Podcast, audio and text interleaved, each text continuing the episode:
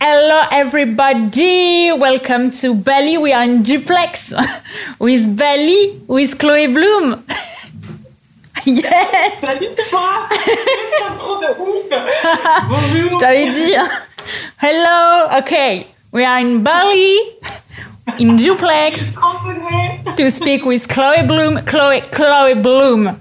Chloe Bloom. How are you, Brenda? I'm Chris? fine. I'm so happy to meet you, Chloé. Bref.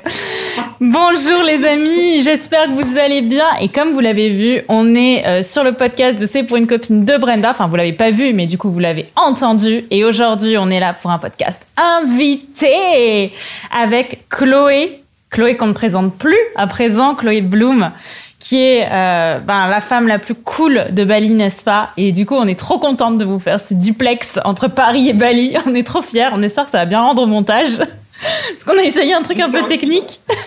Bref, en tout cas, euh, aujourd'hui, on est là avec Chloé euh, pour vous parler de couple, pour vous parler de couple inspirant, pour vous parler de relations aux hommes, surtout pour les femmes. Et on avait envie de vous parler de ce sujet autour des schémas toxiques avec les hommes. Déjà, comment ça va, Chloé? Comment tu te sens? Ça va super bien. Bah, alors là, avec l'énergie de ceux que tu viens de m'envoyer, tu sais, j'ai mal aux zygomatiques. Je vais très, bien. Je vais très bien et je suis très contente qu'on puisse discuter toutes les deux euh, de ça. Parce que euh, moi, c'est un sujet que j'ai pas beaucoup, beaucoup abordé, enfin, en tout cas, pas beaucoup de fois abordé par le passé dans, dans ma communauté. Et tu sais que dans ma communauté, il y a beaucoup de femmes. Mhm. Euh, et que c'est vraiment un sujet que j'ai envie de mettre de plus en plus euh, au cœur de, de, de mes messages, en fait, la notion de couple. Euh, je crois qu'il y a beaucoup de choses à réapprendre, à déconstruire, à reconstruire et tout. Donc, euh, tu vois, je suis contente qu'on se fasse ce petit featuring, tu vois. Bah grave. En vrai, comme quand j'ai vu que tu sortais une formation sur le couple, je me suis dit, hey, il faut qu'on en parle. Parce que justement, tu as une formation qui sort le 5 juin, qui s'appelle Couple Initiatique, qui va pouvoir justement euh, parler et évoquer tout ce qui est autour des relations euh, hommes-femmes dans le couple, ou, ou d'ailleurs de, de relations plutôt de personnes en couple, hein, je pense, avec l'énergie masculin-féminin.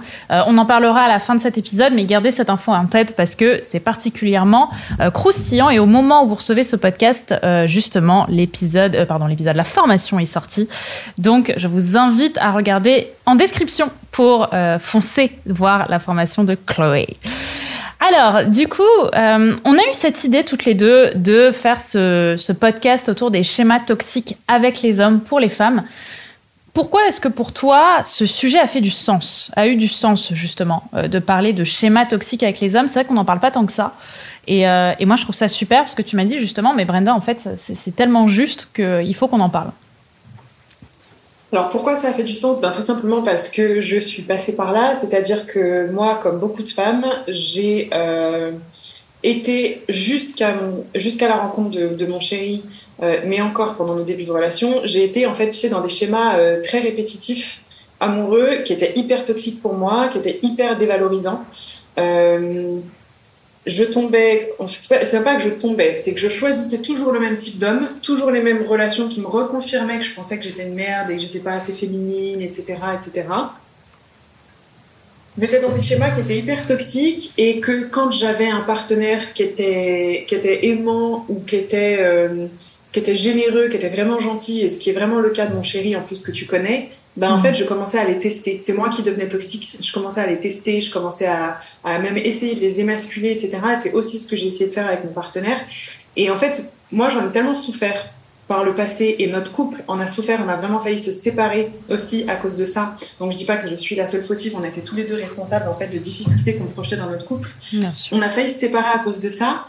Euh, et c'est là, c'est seulement là, et tu vois, c'était il y a quoi, il y a 5 ans, je crois, que je me suis retournée en me disant, oula, mais en fait, attends, il faut que j'aille regarder d'un peu plus près euh, ce que j'ai pas réglé, qui fait qu'en fait, euh, je recrée toujours la même situation toxique dans mon couple, même quand je suis folle amoureuse, même quand je suis avec un mec bien, même quand euh, j'ai envie d'être bien. Je sais que je suis une bonne personne, je sais que mon chéri est une bonne personne, j'ai aucun doute là-dessus. Mais si ça merde et si on reproduit tout le temps les mêmes choses, c'est qu'il y a quelque chose euh, de toxique en fait qui n'a pas été résolu, tu vois. C'est qu'en est tout, en fait, on est dans ces schémas répétitifs aussi beaucoup quand on va pas voir notre responsabilité, complètement. Quand en fait on va pas euh, travailler à la source, à la racine de cette chose-là, qui est qu'on attire tout le temps la même situation. Complètement. En fait, je, je, trouve que justement, on a, on a tellement aujourd'hui, euh, et on a fait toutes les deux un stage chez Franck Lobvé, donc je pense qu'on peut en parler avec beaucoup de, de, de sincérité. On a tellement projeté sur l'autre finalement euh, le poids de toutes les fautes entre guillemets du couple, de toutes nos émotions, de toute notre tristesse, qu'on l'a empêché aussi euh, d'apparaître tel qu'il est. Et c'est quelque chose que j'ai réalisé euh, hier. Donc tu vois que c'est et, c'est pas pour la caméra, c'est vraiment hier que je l'ai euh, que je l'ai réalisé euh, parce que je, je, travaillais avec mon superviseur et euh, m'a dit quelque chose que j'ai trouvé incroyable parce que forcément on discute aussi en perso. Il m'a dit c'est quand euh, on a des personnalités très fortes au masculin qu'on va chercher hein, souvent en disant qu'on veut un homme ambitieux, confiant, nanana, enfin tu connais le CV, euh, que cela nous euh, empêche d'apparaître. Et que c'est justement en fait dans la retenue et dans quand justement un homme se permet de se mettre un petit peu de côté, en repos, de pas avoir une personnalité très alpha au premier sens du terme, qui lui-même peut-être vient d'un schéma, hein, ça, on, voilà, l'histoire le, le, racontera, mais euh, que ça nous permet d'apparaître en fait, que ça nous permet nous de venir dans non pas dans la performance, mais dans l'être. Je sais pas si c'est ouais. quelque chose que toi, tu as vécu, euh, que tu as ressenti. Ben, ça me parle complètement parce qu'en fait, tu vois, là, on repart sur ce principe des énergies féminines et masculines, ces mmh. énergies yin En fait, on repart sur le Tao du couple. Et, ça. et, et euh, moi, c'est, enfin, c'est honnêtement, le, alors le Tao du couple, et c'est quelque chose que je peux expliquer, mais la compréhension de ces énergies yin au sein du couple, c'est ce qui a sauvé nous notre couple. On était, on est allé jusqu'à la rupture. Ça n'a pas duré longtemps, mais on est vraiment allé jusque là parce que en fait c'est ce qui se passait donc moi énergie très yang je suis très euh, je me déploie beaucoup vers l'extérieur j'ai une énergie très forte fort caractère ambitieuse autoritaire etc donc je prends beaucoup de place je suis beaucoup dans mon yang et Chris qui à la base était aussi dans ce dans ce yang là dans ce yang là pardon et c'est ce qui m'a plu tu vois quand euh, quand on s'est rencontrés moi j'avais envie de cet homme euh, qui est ambitieux qui prend les décisions qui est fort qui est sportif qui est protecteur j'avais envie tu vois un mm. peu de, de ça sauf que ben en fait deux yang à la maison ça peut pas marcher ça crée un rapport de force, ça peut pas marcher. Donc qu'est-ce qui s'est passé? Moi, tellement en insécurité à vouloir euh, mettre ma carapace de partout, j'ai rien lâché. Et c'est mon chéri qui a fini par se mettre en retrait, par s'écraser, entre guillemets, par devenir passif. Et devine quoi C'est là où je repars dans un schéma toxique. J'ai passé des années à me plaindre que mon mec était trop passif, pas assez dans son masculin, pas assez yang, pas assez ambitieux. Et lui a passé des années à se plaindre que sa nana était pas assez douce, pas assez tendre, pas assez réceptive.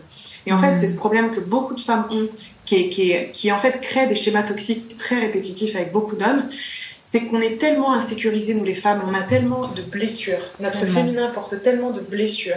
On a tellement peur de se montrer vulnérable. Le féminin dans notre société est vu comme quelque chose de faible. faible. Que mmh. du coup, dans notre relation amoureuse, on a énormément de mal à repasser en yin, ce que j'appelle être dans une énergie féminine, c'est-à-dire recevoir, se mettre en posture de vulnérabilité, être euh, vraiment dans de la douceur, dans la tendresse et ne pas tout le temps prendre le leadership, s'affirmer ultra indépendante et ultra ambitieuse. Alors que franchement, être ultra confiante, indépendante, ambitieuse, c'est génial et on en a besoin et il y a de la place pour ça dans notre relation de couple. Mais quand vient le moment de passer dans le mode opposé, ça devient hyper dur. Et c'est là en fait qu'on se plaint et qu'on se plaint d'avoir de, de, des mecs qui, nous, qui ne nous soutiennent pas, qui ne nous aident pas. Mais normal, on commence à prendre la posture de tout le monde dans le couple en fait on, on, devient une femme qui n'est plus capable de reconnecter à sa douceur et à sa, à sa vulnérabilité et à sa, à sa même à sa sensualité, tu vois. En fait, je vais même aller plus loin, tu vois, parce que je, suis complètement d'accord avec ce que tu dis, mais je trouve que quand on, on arrive enfin à montrer notre vulnérabilité, c'est surtout dans les moments où ça va pas, dans les moments où on est triste, où on n'est pas bien c'est là où en fait on ouvre le schéma, qu'on soit célibataire ou en couple. Hein. C'est vraiment le moment où on se met à pleurer dans notre lit, où là on se sent pleinement aligné avec notre corps.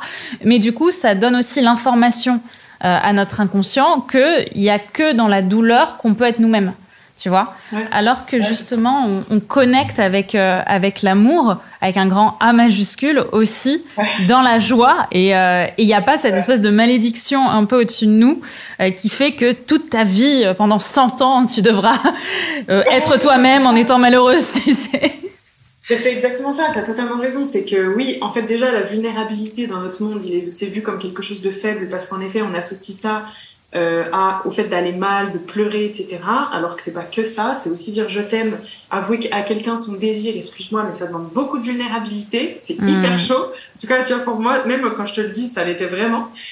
Mais la notion de vulnérabilité et de savoir aussi euh, s'ouvrir, tu vois, je pense aussi à un autre domaine dans lequel on a des difficultés, c'est dans la sexualité. Ouais. Et, et, moi, typiquement, vraiment, ça a été mon cas. Tu vois, j'ai toujours eu l'impression d'avoir une sexualité super épanouie, sauf qu'en fait, même dans la sexualité, et même encore aujourd'hui avec mon chéri, parfois, je me rends compte que c'est difficile d'accepter totalement de baisser mes barrières, de lâcher prise, de m'incliner, de recevoir. Parce qu'en fait, sur la notion de sexualité chez les femmes, il y a aussi beaucoup de honte. Donc, c'est interdiction d'incarner euh, la pute, interdiction d'incarner la femme sauvage, interdiction de se reconnecter à son plaisir, interdiction de jouir. Enfin, il y a, y a, un peu toutes ces choses-là, ce qui fait qu'en fait, dans tous les domaines de vie presque où on peut être vulnérable, soit c'est associé à de la peur, soit c'est associé à de la honte. On et est tellement blessé et franchement, on se trimballe des trucs depuis des siècles. Hein. Complètement. On a une mémoire génétique euh, et enfin, quelles que soient nos origines et nos nationalités, on a tous notre bagage là-dessus. Euh, qui est assez fou. Et, ce que je me rends en plus compte sur la sexualité, c'est que on est vraiment dans cette dynamique de servitude. Et c'est pas euh, contre les hommes, c'est vraiment quelque chose que j'ai noté en disant ça, parce que tu vois, moi je fais deux vidéos. Je fais une vidéo qui va s'appeler Assumer sa sensualité. Ça, ça va flopper. Enfin, clairement, on en a fait plusieurs, ça a floppé. Par contre, si tu fais une vidéo qui s'appelle euh, Connaître les trois plus grands fantasmes des hommes et les incarner, ça explose. Et en fait, tu vois, je trouve que dans la sexualité, il y a une telle, euh, y a une telle peur d'être soi-même qu'on va du coup choisir euh, d'être un modèle qu'on désincarne, mais qui nous donne le sentiment d'être aimé. Et je pense que dans le fond. En fait, on peut être choisi, c'est ça le truc. Ouais. C'est ça, c'est vraiment ce truc, c'est qu'on peut être choisi comme la meilleure chipolata chez le boucher. Et c'est pour ça qu'on se dit. Euh, en fait, tu sais, moi, ça, j'appelle ça de la redevabilité. Ouais. C'est pour revenir sur la, notion du yin et du yang, ça c'est le yin euh, immature. C'est le yin blessé qui connaît pas sa valeur, qui a tendance à se sacrifier, se prostituer entre guillemets mhm. et croire qu'en fait il doit être au service de l'autre, au service de l'homme, qui doit être sa prostituée, qui doit être son paillasson, assouvir tous ses désirs, assouvir tous ses plaisirs. Ça c'est le yin qui est blessé. Complètement, c'est un, schéma de, c'est un schéma de violence. le yin hein. ou une femme mature, c'est une femme qui connaît sa valeur, qui sacrifie pas sa valeur, qui exprime ses désirs, ses plaisirs, qui reconnecte avec sa sexualité, sa sensualité. On n'est pas redevable des hommes on n'est pas, en fait, on n'a pas à donner quoi que ce soit. On n'est pas des objets. On est objectifié constamment, mais on n'est pas des objets. On n'a pas à être choisi, on n'a pas à être prise. On peut vivre notre sexualité et l'incarner en connaissant nos valeurs, notre limite ou quoi que ce soit. On n'est pas là pour faire jouir les hommes. Ça, c'est la mhm. culture du porno. C'est la oui, c'est la femme objet au sens premier du terme, c'est-à-dire on est un moyen d'avoir. Mais à la même, de la même manière, chez, chez les femmes, le schéma que je trouve qui est le schéma objet vers les hommes, c'est qu'en fait, la femme ne choisit pas son homme. C'est-à-dire qu'elle va le prendre en lui disant Toi, tu m'aimes ou toi, tu as le sentiment de m'aimer, du coup, je te prends pour être en couple avec toi. Et du coup, je, la manière dont je vais euh, euh, te faire accepter ça, c'est en devenant ton objet. Sauf qu'en fait, dans les deux cas, tu vois, dans les deux cas, euh, c'est toxique. Enfin, j'aime pas ce terme, mais c'est toxique. C'est de la redevabilité. Le, un des besoins très forts chez la femme, c'est la notion de sécurité. Et alors, attention, la femme n'est pas une petite chose fragile qui a besoin d'être sécurisée par un homme fort et viril. Ça, c'est des grosses conneries. C'est simplement qu'une femme, euh, en tout cas une personne avec une énergie yin très forte dans son essence, elle va avoir besoin d'être sécurisée, c'est-à-dire de savoir que tout va bien se passer, d'avoir quelqu'un mhm. sur qui elle peut compter, d'avoir quelqu'un qui est fiable, d'avoir quelqu'un qui est engagé, d'avoir quelqu'un qui la soutient, d'avoir quelqu'un qui n'est pas son gosse mais qui est un vrai partenaire qui l'aide au quotidien, et d'avoir quelqu'un qui, dans les moments où ça va pas, va être là, va pouvoir la soutenir et sur qui elle va pouvoir se reposer. Et en fait, on est, notre besoin de sécurité est tellement pas comblé chez nous les femmes, je trouve, que ok, on est forte, on est indépendante, on est ambitieuse, Franchement, je suis la première à défendre ces discours-là. Oui, moi aussi. Mais il y a une part en nous qui est tellement blessée et qui a tellement peur de, de, de, finir seule, de ne pas être protégée, de ne pas être sécurisée, que quand on, on trouve quelqu'un qui nous aime, on se dit Ok, j'ai tellement peur de le perdre que par sécurité, je vais me mettre en couple avec lui et je vais faire en sorte qu'il reste avec moi. C'est ça. Et c'est, en fait, c'est ce que tu viens de dire. C'est ça, c'est parce qu'on a peur de. En fait, notre besoin fondamental, c'est d'aimer et être aimé. Et on a tellement du mal à s'accepter, à, à, à, se vivre soi, qu'on préfère euh, ne pas apparaître, ne pas exister, et simplement exister dans une relation qu'on va souvent imaginer dans notre tête, hein, qui n'existe pas dans le réel, qu'on va imaginer dans notre tête et qui nous permet de nous donner le sentiment d'exister à l'intérieur de nous, mais de ne pas apparaître à l'extérieur. Parce qu'on va chercher justement. La affective. Ouais, en grande partie. La, dépendance euh, toxique, on va dire, de, ça. Parce que, parce que justement, et je pense que c'est important aussi de le dire, parce que pendant longtemps, pareil, les sujets sur la dépendance affective, ça explose. Hein, J'en ai arrêté d'en faire, mais malheureusement, ça voilà. Soyons clairs, euh, c'est sûr que ça marche moins bien là-dessus. Mais justement, euh, je pense que dès qu'en fait, on commence à s'attacher à un homme, on se dit, je suis en dépendance affective, je me barre. Alors que justement, en fait, c'est tous ces schémas. Mais c'est vrai, c'est tous ces schémas, en fait, où ce qu'on, l'histoire qu'on se raconte nous permet de, euh, de, nous, de nous séparer de l'attachement, en fait. De nous séparer, justement, de l'apparition, de nous séparer de la vulnérabilité. Et j'étais la première comme ça, hein. J'étais la première à me dire, dès que je m'attache à un mec, eh, ça devient toxique. On se barre. Alors qu'en fait, j'étais juste amoureuse. Voilà. Et ça, c'est ce que j'appelle la belle dépendance affective, la dépendance affective vertueuse, tu vois, qui, qui, qui permet au couple de créer ensemble. Le couple, c'est justement cette équipe, ce yin et ce yang, euh, qui, qui, vont vivre, co-vivre ensemble et co-créer aussi ensemble à tous les sens du terme, quoi. Et je trouve ça super. Je suis entièrement d'accord avec toi. Et tu vois, on en revient dans cette société qui est en yang excessif, hyper, euh, hyper masculine, où maintenant, hommes et femmes, tout le monde a ce discours de non, mais moi j'ai besoin de personne, je suis ultra indépendante. Grave. Et, euh, et, je tenais énormément ce discours qui fait que même pendant nos premiers dates avec mon chéri, quand il voulait me porter mon sac, c'était non, mais c'est bon, je peux le faire.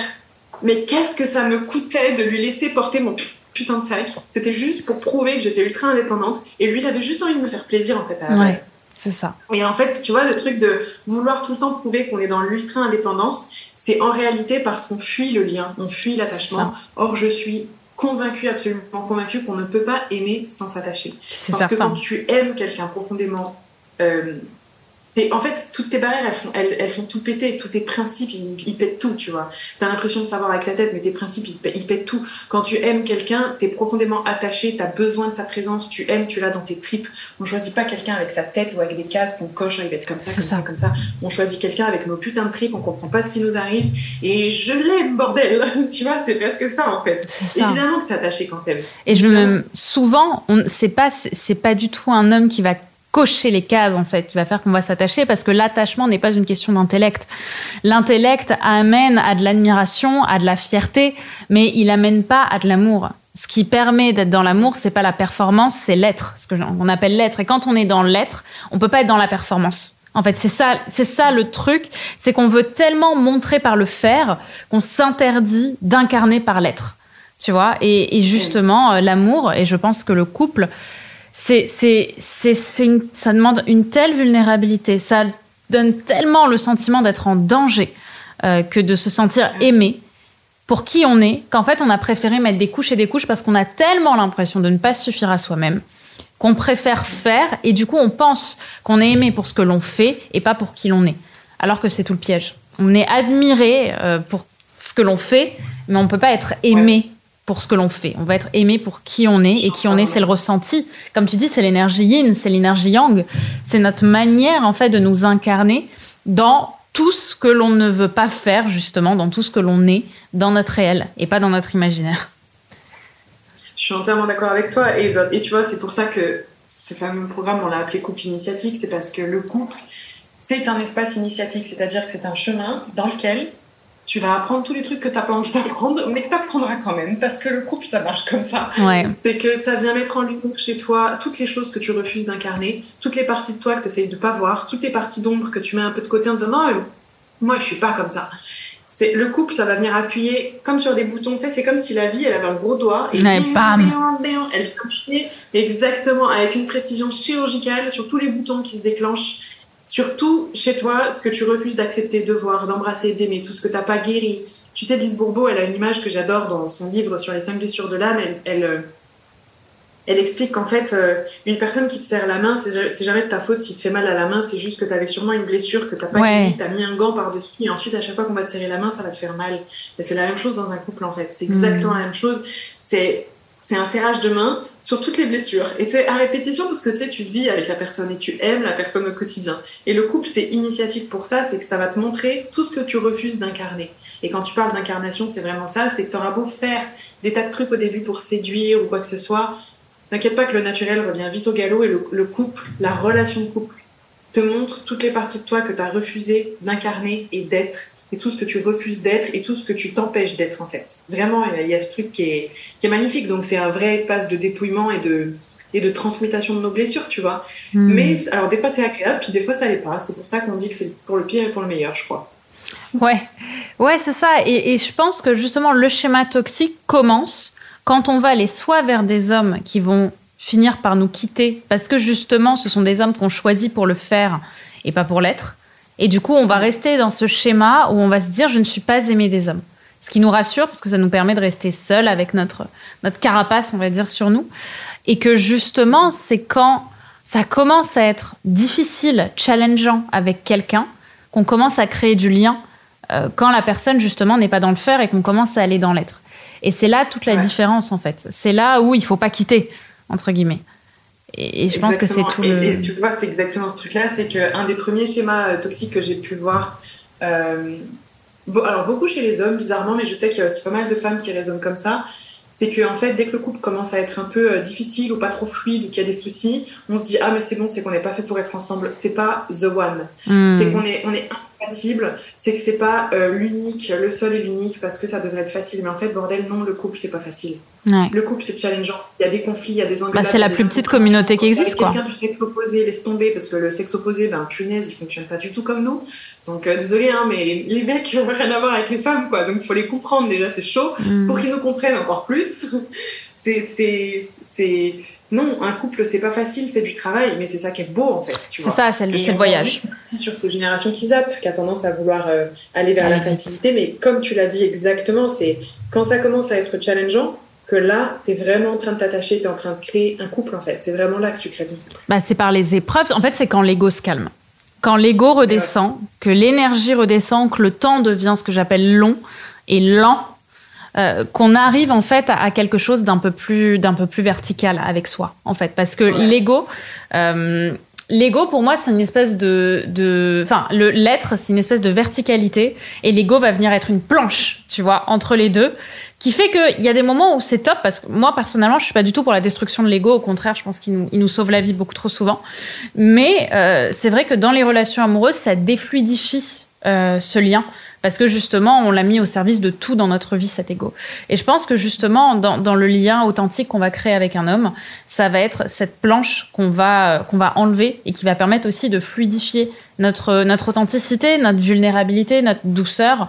Parce que c'est très dur d'être douce aujourd'hui comme on l'a dit mais au final mais au final euh, c'est pas pas la faiblesse au beau sens du terme avec un F majuscule n'est pas un défaut.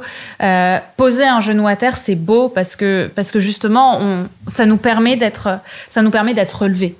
Et dans, dans, dans cette manière d'être relevé, on est aimé. Et c'est ça qui est magnifique.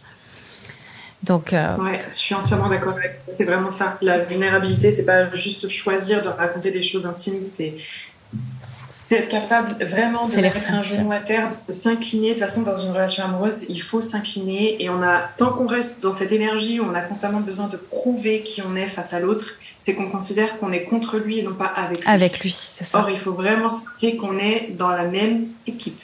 C'est ça. On est dans la même équipe sportive. C'est ça. Donc, en fait, tout ce qu'on va faire, c'est pour faire gagner notre équipe, pas pour gagner contre quelqu'un de notre équipe. Tellement. C'est pour ça que, petit conseil, petite astuce, je conseille souvent aux gens de se mettre côte à côte en rendez-vous et pas face à face, parce que ça donne tout de suite le ton aussi de la direction. Merci beaucoup, Chloé, pour ce podcast euh, qui était méga top. Je pense qu'il a été hyper riche. Euh, c'est toujours un plaisir de toute façon de, discuter avec toi et de pouvoir euh, parler et échanger à tes côtés. C'est voilà, je suis, je suis hyper heureuse de te connaître. Justement, si on veut aller plus loin sur euh, cet esprit de couple, sur cette équipe justement qu'on a envie de créer, je pense peu importe son niveau de relation, son temps de relation, même j'ai presque envie de dire si on est au début, c'est très bien aussi parce que ça permet de faire le chemin différemment. tu as sorti justement Couple Initiatique qui est actuellement en ligne et disponible via le lien que je vous mettrai en description. Comment est-ce que tu pourrais définir ce programme pour terminer? Euh, alors, je dirais que c'est un programme qui a été euh, vraiment qu'on a entièrement basé sur notre couple avec mon chéri depuis 8 ans, toutes les épreuves qu'on a vraiment traversées, et c'est ce qui nous a sauvés à maintes reprises. Donc c'est ce travail quotidien qu'on fait. Donc c'est un programme qui va être vraiment euh, constitué en fait en cinq étapes qu'on peut faire en fait, qu'on soit en couple ou pas, qu'on a envie juste de comprendre le sexe opposé, qu'on qu'on soit en couple depuis longtemps ou au tout début, en fait, peu importe, avec quelqu'un du même sexe ou avec quelqu'un du sexe opposé, vraiment peu importe. C'est vraiment un couple pour aider à retrouver sa place dans la relation amoureuse, Hmm. Arriver à reconnecter à notre énergie, à notre, euh, à notre polarité de base, chacun puisse retrouver sa place, en cultiver, entretenir l'intimité, le désir d'être ensemble, la compréhension, l'expression l'un de l'autre avec une communication consciente, avec de la responsabilisation. Donc tout est basé vraiment sur le Tao du couple, donc l'harmonisation du yin et du yang. Comment je fais pour exprimer mon masculin, là mon féminin, comment je fais pour que mon, mon partenaire soit complémentaire à moi, que je puisse me sentir soutenue, qu'on ait encore de l'intimité, etc., etc. Et c'est aussi beaucoup basé sur la notion de communication consciente. On- Il y a aussi plein de pratiques issues du Tao, du Tantra, dedans, des méditations, des visualisations. Il y a plein d'exercices à faire. Hmm. Et on l'a conçu pour que le programme soit faisable, soit seul, soit à Soit- deux. Parce que tu sais, il y a beaucoup de femmes qui se disent Ouais, mais moi je veux le faire, mais mon mec il veut pas le faire. Du coup, on a pensé à ces femmes-là et il est faisable même, même tout seul et il y aura quand même des résultats. Bon bah cool. Et justement, je trouve ça magnifique. Euh, Merci d'avoir créé ce programme. J'ai hâte aussi de de- de- d'en voir les résultats euh, avec avec nos communautés forcément.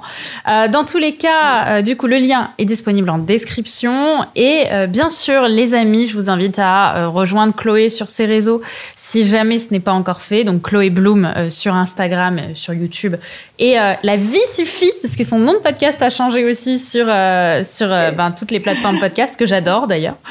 Et, euh, et n'hésitez pas à nous laisser un petit commentaire, une petite euh, voilà, à partager ce podcast à une amie ou à un proche qui pourrait l'écouter, surtout si elle a des difficultés ou il a des difficultés avec son compagnon ou sa compagne. Euh, je pense que ça ne peut que euh, vous euh, aider.